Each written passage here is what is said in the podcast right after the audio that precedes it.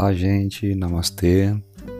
Meu nome é José Augusto Teixeira, terapeuta holístico, começando mais um podcast. E nesse episódio eu quero falar sobre a morte, principalmente nesse período que nós estamos vivendo, né? É, o medo da morte, o medo desse vírus, é, e como nós estamos lidando com isso neste momento né? O que realmente significa a morte?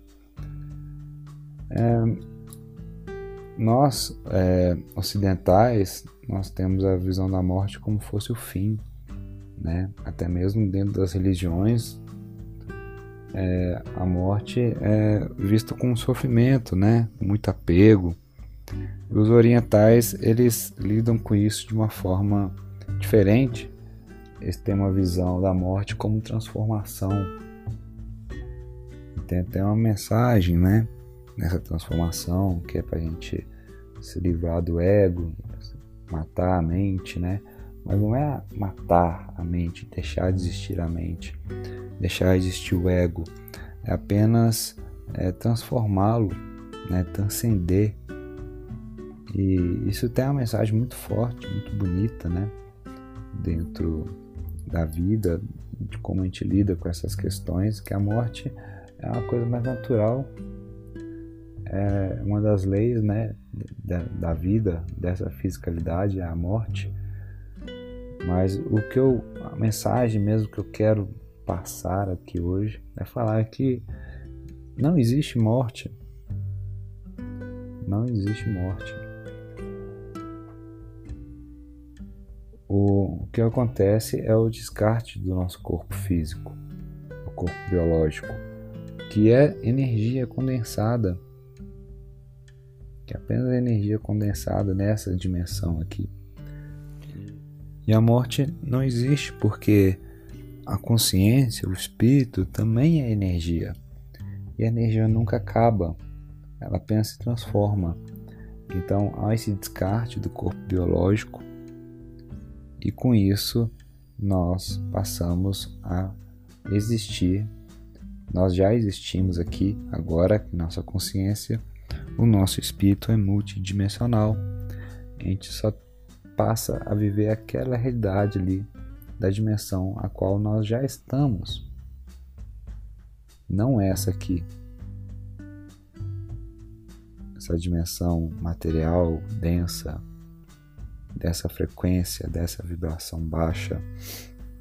Baixa não no sentido pejorativo, baixa realmente é de, de velocidade, velocidade de frequência. Os átomos aqui dessa dimensão estão vibrando numa frequência, numa velocidade menor que os átomos da outra dimensão. E isso, isso quer dizer que só existe uma continuidade, um contínuo. Só existe é, o agora, né, que é tanto falado, né? É, o agora não é só agora nessa vida, o agora é a eternidade, que nós somos seres eternos. Então a energia ela continua existindo apenas se transforma, apenas vai para uma vibração mais elevada. Uma... Então, mesmo isso isso vale para as pessoas que não acreditam em Deus, né? Não nesse Deus das religiões, desse Deus é humanizado, né? Esse Deus que é a personificação é, de um ser poderoso, barbado e que está no céu, lá em cima de uma nuvem, que está punindo as pessoas. Eu, se for olhar para esse, esse lado, para esse prisma, eu também sou ateu, né? porque Deus, o todo, é, é além disso. Né? Querer colocar Deus numa caixinha é bem complicado. Mas é, essa ideia, sabe, da morte, né, que não existe, é, só existe vida e a vida continua. Se a gente pensar que nós somos seres espirituais e por isso nós somos pura energia e a energia não acaba, a vida continua. Isso vale também para aquelas pessoas que não acreditam em Deus, né? Que não tem nenhuma religião.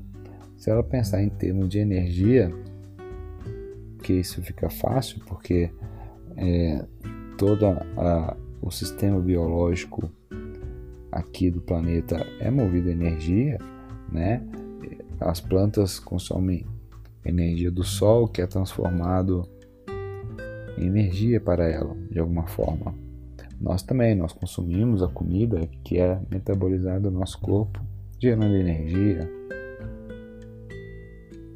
A energia move os eh, nossos equipamentos eletrônicos, então tudo, tudo é energia para pensar quanto energia é importante, né? E nosso espírito, nossa consciência é uma energia também. Mesmo que a gente não enxergue nessa frequência, que o nosso corpo está programado, está sintonizado com essa frequência, como fosse um canal só da televisão, mas existem outros canais e outras frequências, né? Basta sintonizar. Então, se pensar só em energia já faz muito sentido. E eu pude comprovar isso através da projeção astral, a saída do corpo.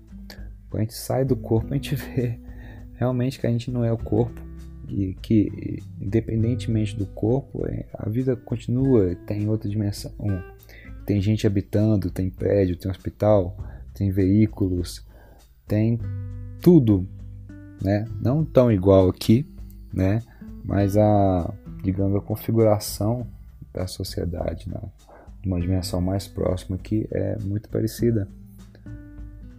Então, é, hoje a gente não pode ter essa consciência, mas só morrendo mesmo, né? só descartando esse corpo físico, a gente chega lá do outro lado e aí, né? E a gente tem uma vantagem muito grande para quem é, se projeta para fora do corpo conscientemente, porque todas as pessoas, todas as pessoas fazem projeção astral, elas só não estão conscientes disso, ou não lembram, ou mesmo o, o cérebro, né, que é nosso hardware, ele processa as informações de acordo com nossas crenças, de acordo com nossas experiências, e acaba virando um sonho muito louco, né? Então, é, eu pude comprovar isso fora do corpo. Realmente não existe a morte, só existe vida. Mas isso não quer dizer que nós vamos ser imprudentes, né? Nós temos que honrar a nossa vida aqui nessa dimensão. Nós temos que honrar, honrar nosso corpo, porque ele é divino e faz parte do todo também. Ele faz parte de Deus. Nós somos seres divinos assim como todos os seres que habitam o planeta. Assim como esse vírus que está causando essa pandemia também é Deus, também é o todo, também é divino e está nos ensinando muitas coisas. A humanidade está despertando, alguns estão sendo resistentes e aumentando ainda mais a, a, o seu egoísmo, as suas sombras. Está ficando cada vez mais claro, né? Quem é quem. É um período muito interessante da humanidade este.